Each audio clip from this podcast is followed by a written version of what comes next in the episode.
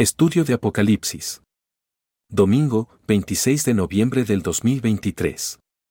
Damos gracias porque eres bueno con nosotros. Gracias por tu amor. Gracias porque nos permites llegar hoy a escuchar tu consejo, tu sabiduría. ayúdanos, Señor. Danos inteligencia y sabiduría espiritual para escucharte, para estar atentos, para comprender el sentido de lo que tú quieres decirnos hoy en, este, en esta porción del Apocalipsis. Señor, gracias por tu palabra. Gracias porque tenemos un gran privilegio de sabernos tus hijos, de saber que hemos sido perdonados, de saber que tú nos has dado vida, vida eterna, que ya en ti somos santos y sin mancha. Gracias Dios por tu iglesia. Gracias. Ayúdanos a conocer más de ti. En el precioso nombre de ti, Hijo amado. Amén. Capítulo 9.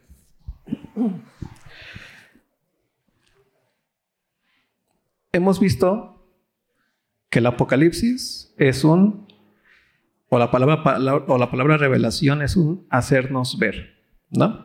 Es un quitar lo oculto y ponerlo fuera es un hacernos ver. El Apocalipsis, ¿qué es lo que nos va a revelar? Nos va a revelar cómo funciona el último tiempo. ¿Cuál es el último tiempo?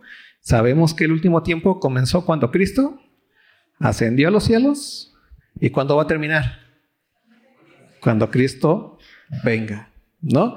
En ese momento Dios va a cumplir su propósito y va a darnos cielos nuevos, tierras nuevas, cuerpos nuevos y vamos a estar con Él. Pero eso cuándo va a ocurrir? Hasta que Cristo venga. El Apocalipsis no nos habla de ese lado. Nos, nos habla sobre los últimos tiempos o el último tiempo o el tiempo que resta.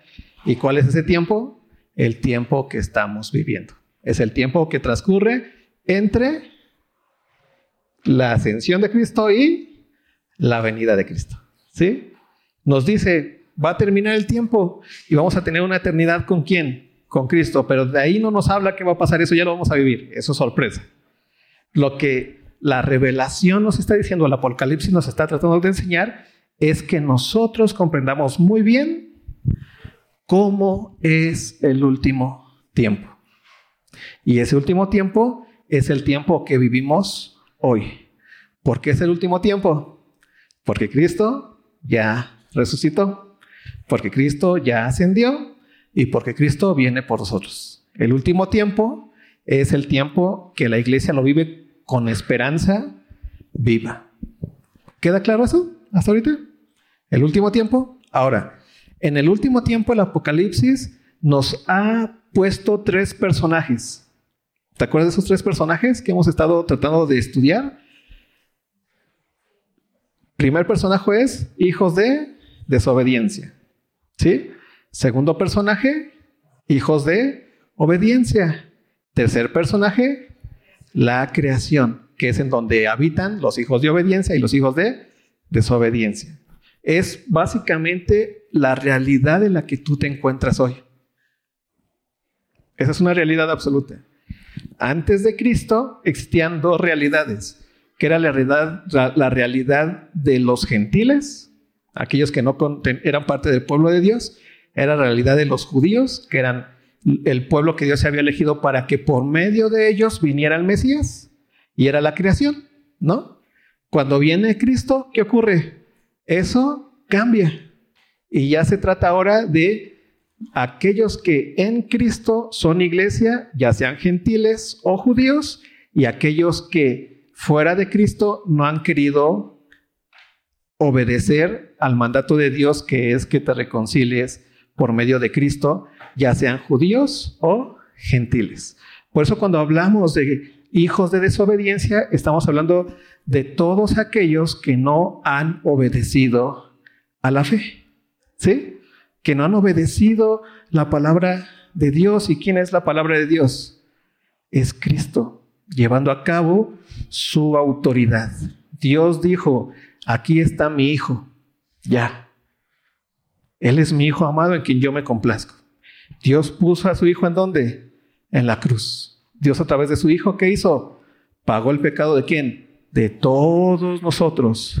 Y dijo, pero solamente a través de mi Hijo van a tener entrada al Padre. ¿Sí? Cristo es el único mediador entre Dios y los hombres. Y solamente por medio de la fe tú vas a poder nacer de nuevo.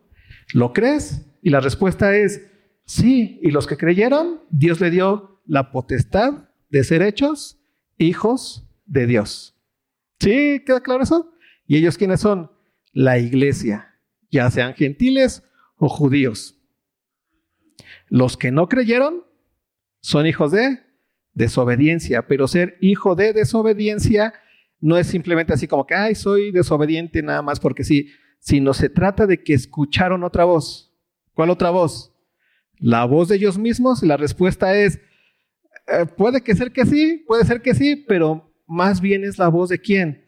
De aquel que vino para hurtar, matar y destruir. ¿La voz de quién? Del engañador. ¿Te acuerdas de lo que pasó con Adán y con Eva? ¿Qué voz escucharon? La voz de quién? De la serpiente. ¿Te, diste cuenta? Hubo otra voz que les dijo, oye, eh, con que Dios les ha dicho que hagan esto. ¿Y qué dijo Eva? Ah, pues Dios ha dicho esto. No, pero pues, si tú, es que Dios no sabe, Dios quiere, no quiere que seas como Él. Y entonces Eva dijo, no, pues a lo mejor y sí. ¿Qué fue lo que pasó y en dónde ocurrió el, el pecado? En que Eva escuchó la voz de quién? De aquel que no era Dios. ¿De quién? De la serpiente, la serpiente antigua, de Satanás. Y prefirió obedecer a quién?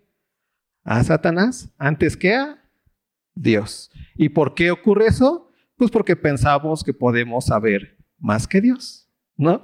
Que podemos ponerlo, podemos poner en duda lo que Él dice o lo que Él piensa para escuchar lo que el engañador dice o lo que piensa. ¿Va claro hasta aquí? ¿Por qué es importante esto? Porque en el capítulo 9 vamos a ver la descripción de un personaje. La semana pasada vimos la descripción del personaje que es la creación. ¿Te acuerdas qué es lo que nos enseñaron las trompetas acerca de la creación?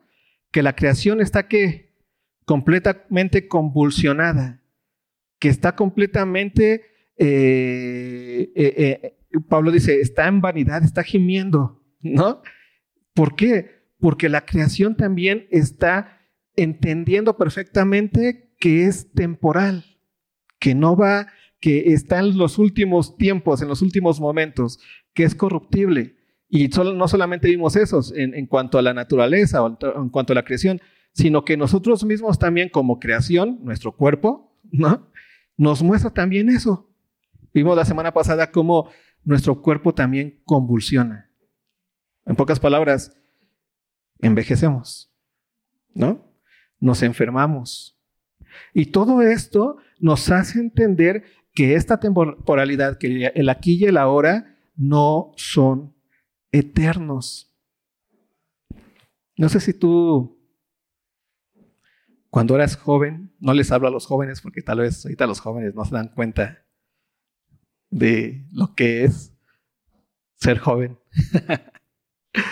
Pero cuando eras joven, pensabas que así te ibas a quedar toda la vida. ¿Sí o no? ¿No, te, ¿No pensabas eso? O sea, es bien raro ver a un joven que, que diga, ah, ya, este, no sé, eh, odio la juventud, no, no, no sé. Pero todo el tiempo estás pensando que vas a ser así de ágil. ¿En verdad? ¿No te das cuenta toda la fuerza que hay para levantarte? De un golpe nada más. o sea, de repente llegas a una edad donde dices, ah, chis, esto yo lo hacía así sin, sin empujar, ¿no? Y comienzas a sentir, o sea, comienzas a sentir cómo el cuerpo se va que derrumbando. Pero eso que nos enseña que estamos en el último tiempo y que el aquí y el ahora lo único que nos muestra por más eh, bellos que seamos en la juventud o por más bonito que veamos el sol y salgamos y nos pongamos frente al sol y digamos, wow, qué bendición. Sí, es una bendición de Dios, pero ese sol está que incompleto. ¿Te acuerdas? Es incompleto, ese sol está, está sobre sí mismo, hay terremotos, se va a acabar. No es eterno. Se va a acabar. Es una realidad en la vida. Estamos en una temporalidad que va a terminar completamente. Y eso es lo que vimos la semana pasada. Y no solamente eso, sino también hablamos acerca de las consecuencias del pecado en la creación. ¿no? ¿Y cuál fue la consecuencia del pecado en la creación? Vimos también, obviamente, que esto se está terminando y dentro de, de, los seres humanos también vimos cómo las enfermedades y todo este tipo de cosas tiene que ver con la muerte que hay. Vamos a ver hoy, en el capítulo 9, dos, eh, dos toques de trompeta, pero que tienen que ver con el personaje que es los hijos de desobediencia. ¿Sí? ¿Cómo vivimos, cómo vive el cristiano esta temporalidad tan fuerte, tan dura? Vimos que el cristiano lo vive o los hijos de obediencia lo viven en la oración. ¿Te acuerdas? El capítulo 8 nos decía que sube la oración, ¿no? Como con olor fragante hacia dónde? Hacia Dios. Y el cristiano lo que hace es orar frente a la temporalidad y frente a la espera que tenemos. Por eso veíamos eh, eh, eh, la oración del Padre Nuestro, que es básicamente la estructura de cómo vive un cristiano en este mundo. Padre Nuestro que estás en el cielo, que entiende un cristiano cuando dice Padre Nuestro que estás en el cielo. Tú eres mi, mi progenitor. ¿no? Soy tu hijo. He nacido de nuevo en quién? En ti. Tengo una nueva vida. Tengo un Padre. ¿Es quién? Dios. Está en el cielo. Santificado sea tu nombre. Eres santo, santo, santo. Eres completamente apartado. ¿Cuál que sigue? ¿Te sabes el Padre nuestro? Vénganos tu reino. ¿Qué más sigue? Hágase tu voluntad. Eso es de quiénes? De personas o de hijos de obediencia que entienden perfectamente que Dios es el dador de la vida y el soberano de todo y el sabio frente a todo. ¿Sí? Haga, venga tu reino, ven pronto, Señor hágase tu voluntad, así en el cielo, también en la tierra. Señor, yo estoy aquí en este mundo para qué? Para, para vivir bien, no, para hacer tu voluntad. ¿Te das cuenta cómo vive el cristiano? A pesar de las situaciones difíciles, a pesar de que el cuerpo va cambiando, a pesar de que vivimos en, un, en una naturaleza que se está terminando y que, y que nos muestra cosas, sea, hágase tu voluntad en la circunstancia en la que yo me encuentre. En la circunstancia de enfermedad, en la circunstancia de pobreza, en la circunstancia de terremoto, en la circunstancia de huracán, en la circunstancia de dolor, hágase tu voluntad, así en el cielo, en la tierra, ¿te das cuenta? ¿Y en dónde hace Dios su voluntad? En nosotros, en su iglesia.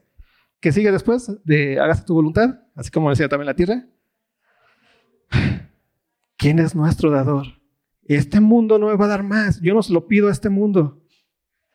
Yo no tengo mis, mis bienes materiales puestos en este mundo, pero yo sé que Dios en este mundo es aquel que va a cuidar mis necesidades básicas. ¿No? Danos el pan de cada día, dánoslo hoy. Luego, ¿qué sigue?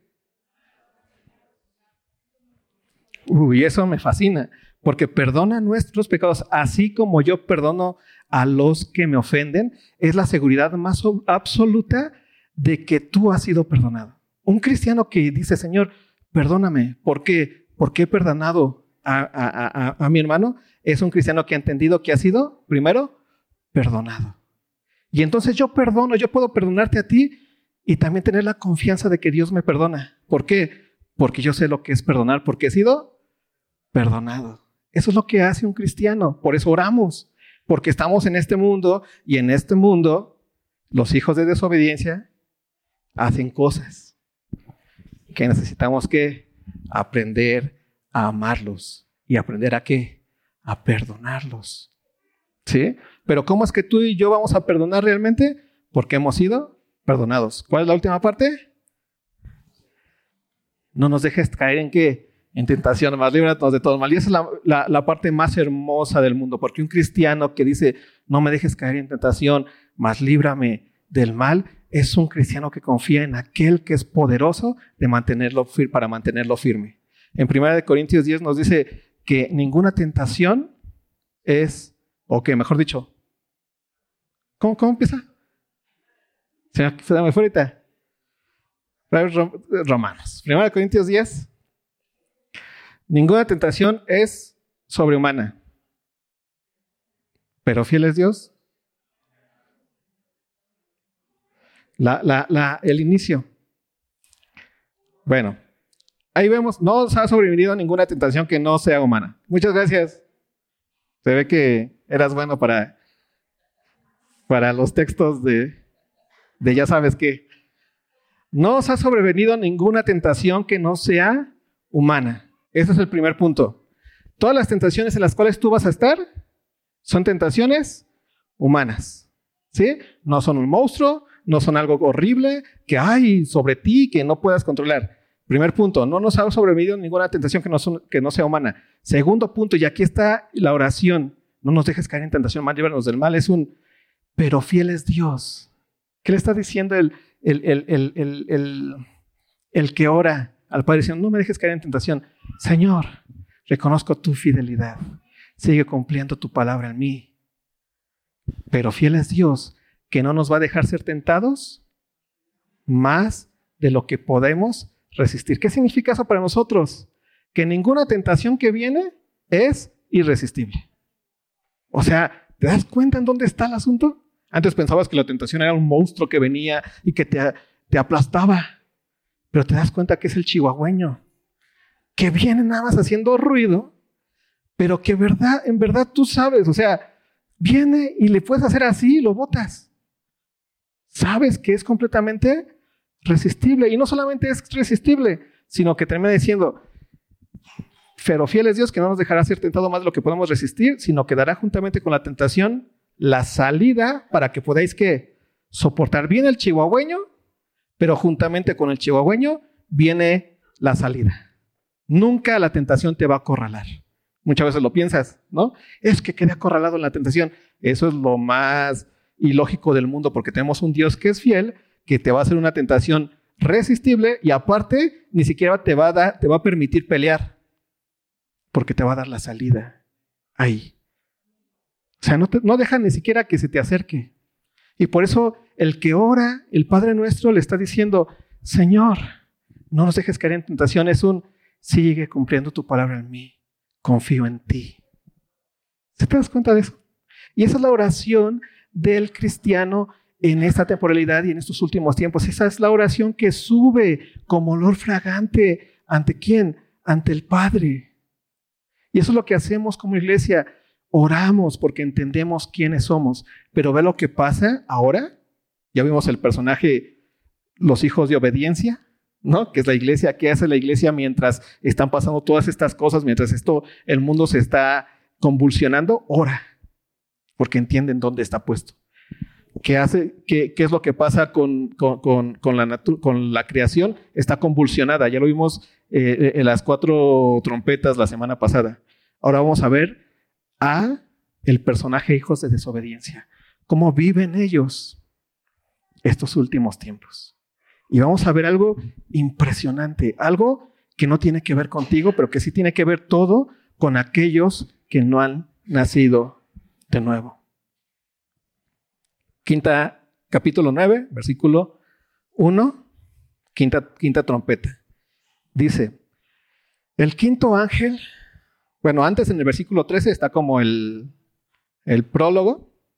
Dice, y miré y oí a un ángel volar por el medio del cielo, diciendo a gran voz, ay, ay, ay, de los que moran en la tierra, a causa de los otros toques de trompeta que están para sonar, los tres ángeles. Y esos que moran en la tierra son aquellos que han hecho de la aquí y el ahora su habitación los que moran en la tierra, los que han hecho su morada en la tierra, en el aquí y el ahora. La iglesia no tiene una morada en la tierra. ¿Dónde está su patria? Celeste. Por eso la iglesia es peregrina y qué? Y extranjera. Vivimos en casitas de campaña en este lugar. No hemos hecho morada. No nos importa. No hemos hecho morada. Y esa es nuestra realidad. Pero hay, hay, hay, los ayes que vamos a ver son para aquellos que han hecho de la tierra su morada, aquellos que no quieren saber nada de la morada celestial. Y quien le ha dicho a Dios, no quiero saber nada de ti, pero hay una consecuencia y hay una vida y hay, unas, y hay cosas que van a pasar. Otra vez, esta palabra es para quién? Para la iglesia. La profecía es para quién? Para la iglesia. ¿Qué va a, traer, ¿A quién le va a traer bendición? A la iglesia. No es para que salgas ahorita con tu tío que no conoce de Dios y le digas, te van a caer las trompetas. No, es para que tú entiendas la belleza de lo que es vivir en santidad y sin mancha. Para que veas cuál es el estiércol en donde ellos están todo el tiempo embarrando y la bendición de que tú tengas el poder de no ensuciarte. Eso, por eso es para la iglesia, por eso es para ti. No es para que juzgues allá afuera, es para que comprendas la bendición que tienes hoy en tanto que eres cuerpo de Cristo. ¿Sí? Vamos, versículo 1 del capítulo 9. Entonces, el quinto ángel tocó la trompeta y vi una estrella que cayó del cielo a la tierra y se le dio la llave del pozo del abismo. Y abrió el pozo del abismo y subió humo del pozo como humo de un gran horno. Y se oscureció el sol y el aire por el humo del pozo y del humo salieron langostas sobre la tierra, y se les dio poder, como tienen poder los escorpiones de la tierra, y se les mandó que no dañasen a la hierba de la tierra, ni a cosa verde alguna, ni a ningún árbol, sino solamente a los hombres que no tuviesen el sello de Dios en sus frentes. Y les fue dado no que los matasen, sino que los atormentasen cinco meses y su tormento era como tormento de escorpión cuando hiere al hombre. Y en aquellos días los hombres buscarán la muerte, pero no la hallarán, y ansiarán morir, pero la muerte huirá de ellos. El aspecto de la langosta era semejante a caballos preparados para la guerra. En las cabezas tenían como coronas de oro, sus caras eran como caras humanas, tenían cabello como cabello de mujer, sus dientes eran como de leones, tenían corazas como corazas de hierro, el ruido de sus alas era como el estruendo de muchos carros de caballos corriendo a la batalla, tenían colas como de escorpiones y también aguijones, y en sus colas tenían poder para dañar a los hombres durante cinco meses. Y tienen por rey sobre ellos al ángel del abismo, cuyo nombre en hebreo es Abadón y en griego es Apolión. Abadón o Apolión significan destructor. ¿Sí? ¿Cuál es? Pregunta de Romanos. Espero que te acuerdes. ¿Cuál es la raíz del pecado? Pensar que sabes más que Dios. ¿Cuál es la consecuencia del pecado?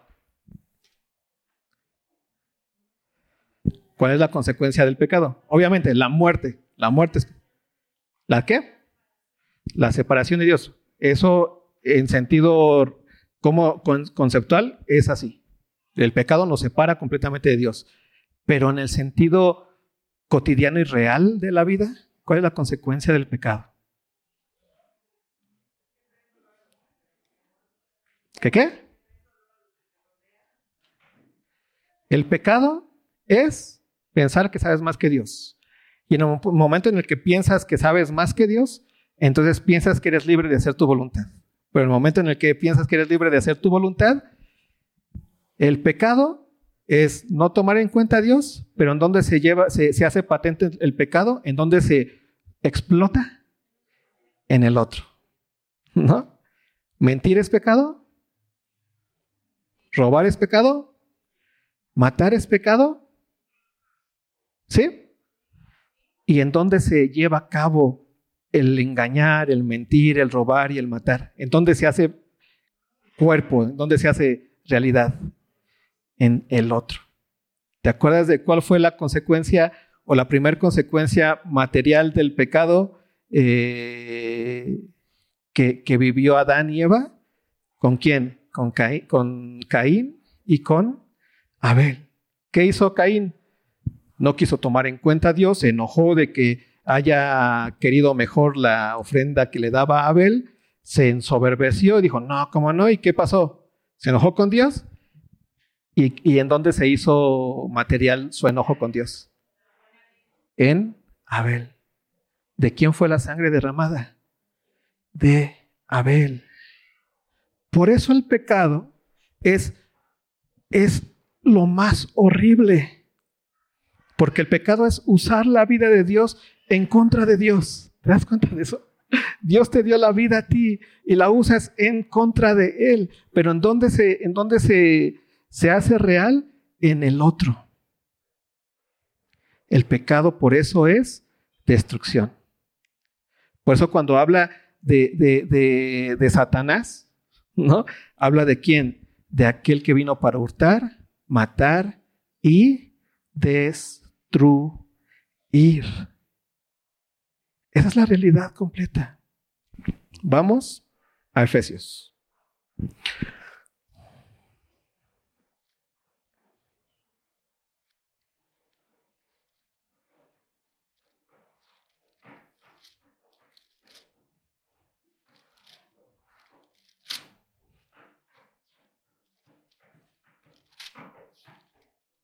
Efesios capítulo 2.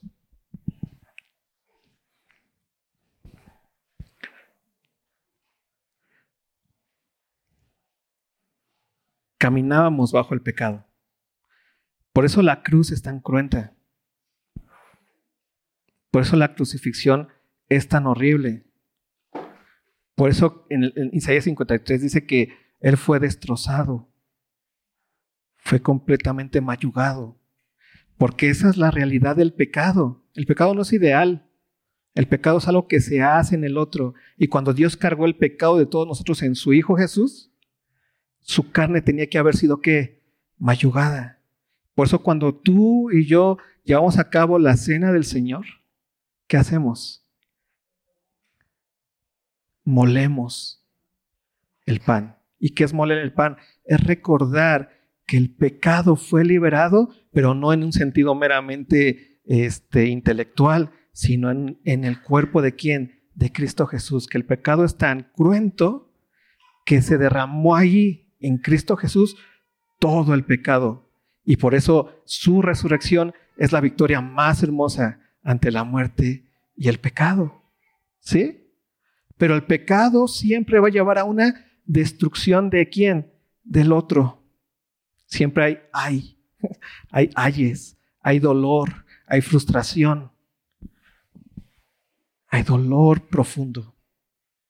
Ve lo que dice versículo 2, no, capítulo 2 de Efesios, versículo 1. Y Él os dio vida a vosotros cuando estabais muertos. ¿En dónde? ¿En dónde estábamos muertos? Cuando tuvimos vida? Solamente cuando Cristo pagó los pecados. ¿Sí? Estábamos muertos en delitos y pecados. Y Él nos dio vida a nosotros. ¿Cuándo? Versículo. Eh, ya me perdí. Cuando estabais muertos en vuestros delitos y pecados, en los cuales ve esto. ¿Qué es estar muertos en delitos y pecados? En los cuales anduvisteis en otro tiempo, siguiendo la corriente de este mundo. ¿Te das cuenta? Eras obediente y eres esclavo de qué? Del pecado. Corriente de este mundo conforme al príncipe, ¿quién te guía? el príncipe de destrucción. Conforme al príncipe de la potestad del aire, el espíritu que ahora opera en los hijos de desobediencia. ¿Te acuerdas? Hijos de desobediencia. ¿Cuál es ese espíritu que opera en ellos? Es el espíritu de quién? De Satanás. ¿Sí? De la serpiente antigua de aquel que en principio no tomó en cuenta a Dios, ¿no? Cayó y también le habló a quién? Al hombre para engañarlo. ¿Y el hombre qué hizo? Obedeció a quién? A Satanás. Por eso Jesús cuando se enfrenta a los fariseos le dice, no, mi padre es, es este Abraham. ¿No? Los fariseos le decían a Jesús. Y Jesús le decían, si tú fueras hijo de Abraham, las obras de Abraham haríais. Pero tú eres hijo del diablo. Porque las obras de tu padre, el diablo, ¿qué dice? Haces. Qué fuerte, ¿no? Pero que Jesús que decía en su interior, pero vine a morir por ti, para destrozar las obras de quién? De ese engañador, ¿no? Y lo va a destrozar y lo destrozó en donde? En la cruz del Calvario. Por eso tú hoy eres en Cristo, en su cuerpo santo y sin mancha delante de Él. No por cosas que tú tengas, no por cosas que tú hayas logrado, sino porque Cristo pagó el pecado absoluto en la cruz del Calvario y resucitó y vive y viene por nosotros. Tu seguridad, por lo tanto, no se encuentra en todas las cosas que puedas hacer, sino en la única obra que nos asegura, y es la obra de Cristo en la cruz. Por eso estás aquí. Y ve lo que termina diciendo. Versículo 3. Entre los cuales también todos nosotros vivimos en otro tiempo en los deseos de nuestra carne, haciendo la voluntad de la carne y de los pensamientos, y éramos por naturaleza hijos de ira, lo mismo que los demás. Vamos otra vez a Apocalipsis.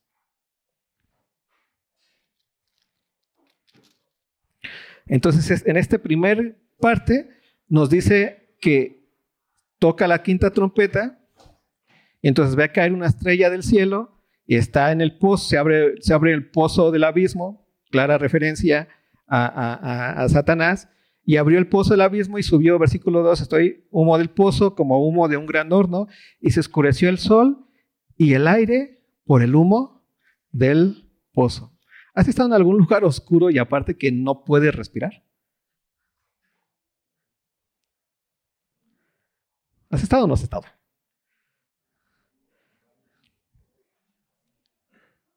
¿Te imaginas un lugar oscuro y no puedes respirar? ¿Qué, qué pasaría? Te están quitando los dos, las dos cosas más. ¿A dónde corres? Por lo regular, cuando hay humo en tu casa, o sea, que los que se le pasó el chile a tu mamá, estarlo ahí dando vueltas, ¿sí te ha pasado? ¿Qué haces? Pues te sales y abres y ah, aire, ¿no? Huyes de eso que, que te está causando un, un, profundo problema de ansiedad en ese momento, tal vez. Pero huyes de eso. Aquí se oscureció completamente qué? El sol. Y hubo humo completo. ¿Te imaginas esa desesperación que puede haber en eso? Eso es la descripción de cómo viven los hijos de desobediencia. Es lo que ocurre también con el pecado. El pecado desde afuera y en el momento en el que tú no te das cuenta piensa que es placer y deseos y qué bonito y mis anhelos y mis propósitos, pero si no estás en Cristo, aunque se va muy bonito el aquí y el ahora, en lo más profundo de tu corazón sabes que hay oscuridad y que hay humareda y que no sabes hacia dónde correr. Ve lo que sigue. Y del humo salieron langostas sobre la tierra y se les dio poder como tienen poder los escorpiones de la tierra. Y esta figura es una figura bien impresionante. ¿Sí saben lo que hacen la plaga de langostas? Las langostas son unos animalitos que son completamente herbívoros y que cuando se hacen una plaga es como si pasaras un tractor destruyendo todo el maicito que tenías para, ah, para vivir un año. Y entonces cuando cae, cae la plaga, es lo peor que puede ocurrir porque no solamente va a destruir, va a destruir, se va a comer el, maíz, sino que tiene que ver con que se va a comer tus recursos. Es una amenaza a tu vida. Y sabes que es una amenaza. Y por eso cuando le hablabas de, ya viene la langosta, no era así, ay, qué bonito, vamos a sacarle fotos, mira, selfie, hashtag langosta, ¿no? No. Es un qué? Es un, oh, es como cuando, es que no sé si lo veamos tan así, pero cuando decimos, viene la inflación, ¿no? O hay desempleo, ese tipo de cosas, ahí, y que de repente comienzas a escuchar, este, ya, ya van a correr, comienzan a correr ya en la empresa. Eso es lo que sentían. Me voy a quedar sin trabajo, me voy a quedar sin recursos. Hay una, un malestar porque me preocupa lo que viene. Y entonces estas langostas tienen una característica interesantísima. Primera característica eran como escorpiones. O sea, nos cambió el asunto porque la langosta nunca llegaba como una, como una amenaza para los recursos del hombre, pero nunca era una amenaza para el hombre. ¿No? Entonces lo que nos está diciendo aquí es que este tipo de langosta, e, el pecado es como esa langosta, esa, esa, e, esa plaga que te va a destruir a quién? A ti, como escorpiones, porque los escorpiones pican al hombre y es de las picaduras más dolorosas que puede haber, y te van a picar a ti. Y cuando te pica un escorpión es doloroso. ¿Qué trae entonces esa, plaga de langostas que es el pecado para los hijos de desobediencia? ¿Qué es lo que trae? Dolor en tu vida.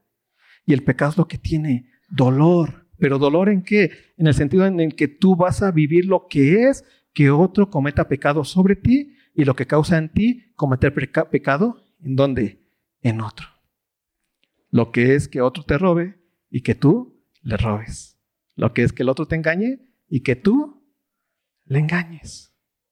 Esa es la plaga del pecado. Ve lo que sigue diciendo. Versículo 4. Y se les mandó que no dañasen a la hierba de la tierra, ni a cosa verde alguna, ni a ningún árbol, sino solamente a los hombres que no tuviesen el sello de Dios en sus frentes. Qué impresionante, ¿no? Porque se les manda a esta langosa a hacer algo que va contra su naturaleza, porque ellas eran que herbívoras. ¿no? Pero tienen las características de escorpiones y se vuelven carnívoras o u, hombresívoras.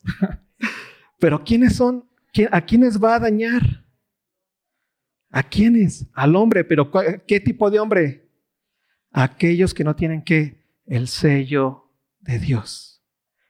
La Biblia dice que nosotros fuimos sellados con las arras de su espíritu hasta la redención de la posesión que adquirida. Por eso cuando yo te hablo de que tú ya eres santo y sin mancha, tienes una, un lugar impresionante en este mundo, en este tiempo, de poder vivir sin las consecuencias del pecado. Porque tienes el poder ya, ya estás en Cristo, tus pecados han sido perdonados completamente. Puedes ya vivir sin las consecuencias del pecado porque el, el que no conoce de Dios comete pecado, pero el que conoce de Dios es santo y sin mancha y lleva a cabo la santidad. ¿Y qué es la santidad? Obedecer a Dios, pero ¿dónde se mira la santidad? Se hace patente en dónde? En el otro. ¿Cuáles son los frutos del Espíritu? Amor, gozo, paz, paciencia. ¿Y dónde se van a hacer patentes? En el otro. Y entonces la plaga, esta plaga de langostas o pecados de dolor es para quienes? Para aquellos que no han nacido de nuevo y van a vivir así y solamente voltea a ver el lugar en donde, en donde caminas diariamente. Y aunque los veas muy padres y guau, qué exitosos, tú escuchas y los ves y, ves el profundo dolor que les aqueja. Porque eso es haber decidido quedarse lejos de Dios. Ve lo que sigue. Versículo 5. Y les fue dado no que los matasen, sino que los atormentasen cinco meses, y su tormento era como tormento de escorpión cuando hiere al hombre. Y en aquellos días los hombres buscarán la muerte, pero no la hallarán, y ansiarán morir, pero la muerte huirá de ellos. ¿Has visto, ¿Has visto consecuencias del pecado y dolor del pecado en personas que no conocen de Cristo? ¿Has visto? Solamente piénsalo y mira, mira cómo el pecado, ojalá que fuera así como que, ay, este, voy a pecar y te mato en el momento, sino que entra y se que se expande en donde? En el corazón. Y entonces entra y comienzas a odiar de repente. Y cada vez comienzas a odiar más y cada vez más, y cada vez más se expande. Eso ya te, te, nubla completamente, te quita la vida. Aunque deseas morir, no puedes. Estás ahí porque necesitas vengarte. Sea cual sea la situación. Sea cual sea. Y así es como vive el mundo todo el tiempo. Ve lo que termina diciendo, versículo 7. El aspecto de las langostas era semejante a, a caballos preparados para la guerra. En, las cabezas tenían como coronas de oro, sus caras eran como caras humanas, tenían cabello como cabello de mujer, sus dientes eran como de leones, tenían corazas como corazas de hierro, el ruido de solas eran como el estruendo de muchos carros, de caballos corriendo a las batallas, tenían colas como de escorpiones y también aguijones, y en sus colas tenían poder para dañar a los hombres durante cinco meses. Esta descripción de las langostas dale vueltas, vuélvelo a, escuchar, vuélvelo a escuchar y te está describiendo la maquinaria más poderosa que te puedes imaginar. Es lo más poderoso. Si tú no lo ves como, un, como una bestia, que ni siquiera lo pone aquí, tú te quedarías viendo y dirías, wow, ¿qué poder tiene eso? O sea, verías la, un poder impresionante ahí. O sea, imagínate, ¿has visto caballos preparados para la, para la guerra? No son caballos ahí todos flacos. Son caballos que fuertes, preparados para la guerra, pero no solamente preparados para la guerra en el sentido de físico, sino también les ponen qué? Cosas. ¿Has visto las películas en donde van los capitanes en sus caballos? Tú ves un, sí, así ves un caballo y se te impone. Imagínate un caballo preparado para la guerra, es algo imponente. Y si tú lo ves desde la perspectiva de, del hombre en que tiene el poder, lo ves como una gran arma tuya en la cual te puedes esconder, ¿no? Y entonces golpear al de enfrente. Y ese es el sentido de esta plaga y de esta langosta. Que tú entiendas que el pecado parece que es el poder que tú tienes controlado para destrozar a todo aquel que se te ponga enfrente, pero no te das cuenta que ese es el mismo poder que te está destruyendo a ti. Ese mismo caballo que tú lo puedes aventar cuando tienes que llevar a cabo el juicio contra el otro y no perdonarlo, o el, eh, o el chin me dio una patada, pues yo le voy a dar tres, porque estoy más grandote. Pero no te das cuenta que esa maquinaria viene contra ti. Y que esa misma maquinaria, en el momento en el que tú llevas a cabo el pecado, te está destrozando a ti mismo. Porque esa es la forma en el que, en el, en el, que el pecado habita en este mundo. Se ve bien fuerte, bien poderoso, hasta bien, bien de riqueza. Ve lo que, lo, lo que le ponen le ponen, tenían como coronas de oro. ¿Cuántos de aquí les gustaría una coronita de oro? Coronita de oro. ¿Cuántos? Bueno, ¿cuántos tienen por lo menos un, ¿cómo se llama? Una, esclava de oro. Y hasta dices, mira mi esclava de oro. Una corona de oro se ve hermoso. Un caballo, corona de oro. Ve lo que sigue diciendo. Sus caras eran como caras humanas, eran algo que no te espantaba. O sea, por más feo que yo estoy, igual no espanto tanto, ¿no? O sea, pero es algo normal, pues sí, ya estamos acostumbrados a ver la fealdad, ¿no? Pero es algo que no te espanta si tú lo ves de frente. Tú ves un humano y dices, ¡ay, un humano! No, es cara humana, es algo familiar. ¿Te das cuenta? No solamente familiar, sino que es poderoso, es rico, es hermoso. Ve lo que sigue diciendo cabello como de mujer, atractivo, ¿no? Sus dientes eran como de leones, poderosos para destruir cualquier cosa. Ese poder que tiene la mandíbula de león. Ve lo que dice, tenían corazas como corazas de hierro. ¿Qué puede pasar, atravesar eso? El ruido de sus alas era como el estruendo de muchos carros de caballo corriendo a la batalla. No están solos, son muchos. Es un poder impresionante. Tenían colas como de escorpiones. Pueden hacer daño. Y aguijones. Y en sus colas tenían poder para dañar a los hombres durante cinco meses. Y tienen por rey sobre ellos el ángel del abismo, cuyo nombre en hebreo es Abadón y en griego Apolión. ¿Quién es el que gobierna esa gran maquinaria? El destructor. Y esa es la realidad. Y dice que va a dañar sobre cinco meses. Y me encanta esta parte porque daña sobre cinco meses. ¿Qué nos está diciendo? No que son cinco meses así. enero, febrero, marzo, abril, sino que es algo temporal. Por más poderoso que se vea eso, es algo temporal porque el verdadero crujir de dientes va a estar después. Muchos dicen, ¿has escuchado esa onda de, no, el infierno no existe? El infierno es en donde está gacho, ahí está la maquinaria del pecado, sí, es doloroso, es horrible, pero ese no es el infierno. Esto es temporal aún. Cinco meses, temporal. Es en el aquí y el ahora, tiene fin, inicio, fin. O es uno, mes cinco, se terminó. Y ahora sí viene lo bueno, en donde va a ser el crujir de dientes. Y la belleza de poder entender que tú ya eres capaz de no vivir dominado bajo esa maquinaria es importante, iglesia. La maquinaria del pecado, aunque parece muy atractiva, aunque parece que te da señorío sobre los demás, te está destruyendo a ti en primer lugar. Es el poder del pecado. Pero esa maquinaria que es tan atractiva, tan poderosa, fue destruida en quién? En la cruz. ¿Por quién? Por Cristo Jesús. Y tú ahora estás en Cristo. Tú no estás en una maquinaria, sino estás en un cuerpo, en el cuerpo glorioso de Cristo Jesús, en el cual has sido puesto y en el cual Dios te ha dado de su Espíritu Santo para que podamos compartir todas las riquezas de aquel que nos trasladó del reino de las tinieblas. ¿A dónde? A su luz admirable.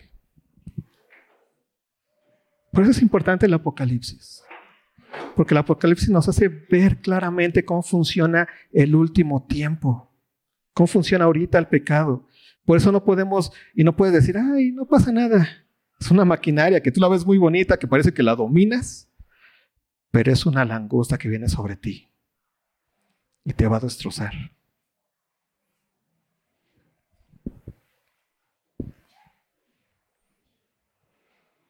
Pues ya los dejo vivir. 11.58. Señor, gracias. Ayúdanos, ayúdanos a ir entendiendo cada vez más la bendición de haber sido perdonados de haber sido liberados de la esclavitud del pecado y de la muerte, Señor. Y de que hoy tenemos vida en ti, Dios. De que ya no tenemos nada que ver con el pecado. Y que tenemos de tu precioso Espíritu Santo como tu iglesia por la obra hermosa de Cristo en la cruz del Calvario, Dios. Gracias por tu palabra. Ayúdanos a no amar, Señor, las cosas que en apariencia parecen poderosas, grandes, fuertes, perfectas, en donde yo me puedo, en donde yo puedo tener seguridad, donde me puedo esconder, porque esas cosas que parecen así en este mundo son los que me van a destruir. Y son las que están destruyendo al mundo, Señor. Ayúdame a comprender que estoy en ti, que tengo de tu Espíritu Santo, que tengo de tu mente, que tengo vida en ti, Señor. Que has cumplido tu propósito en mi vida y soy santo y sin mancha delante de ti en Cristo Jesús. Gracias Dios por tu sacrificio. Gracias por tu amor. Y por eso su nombre, Hijo amado. Amén.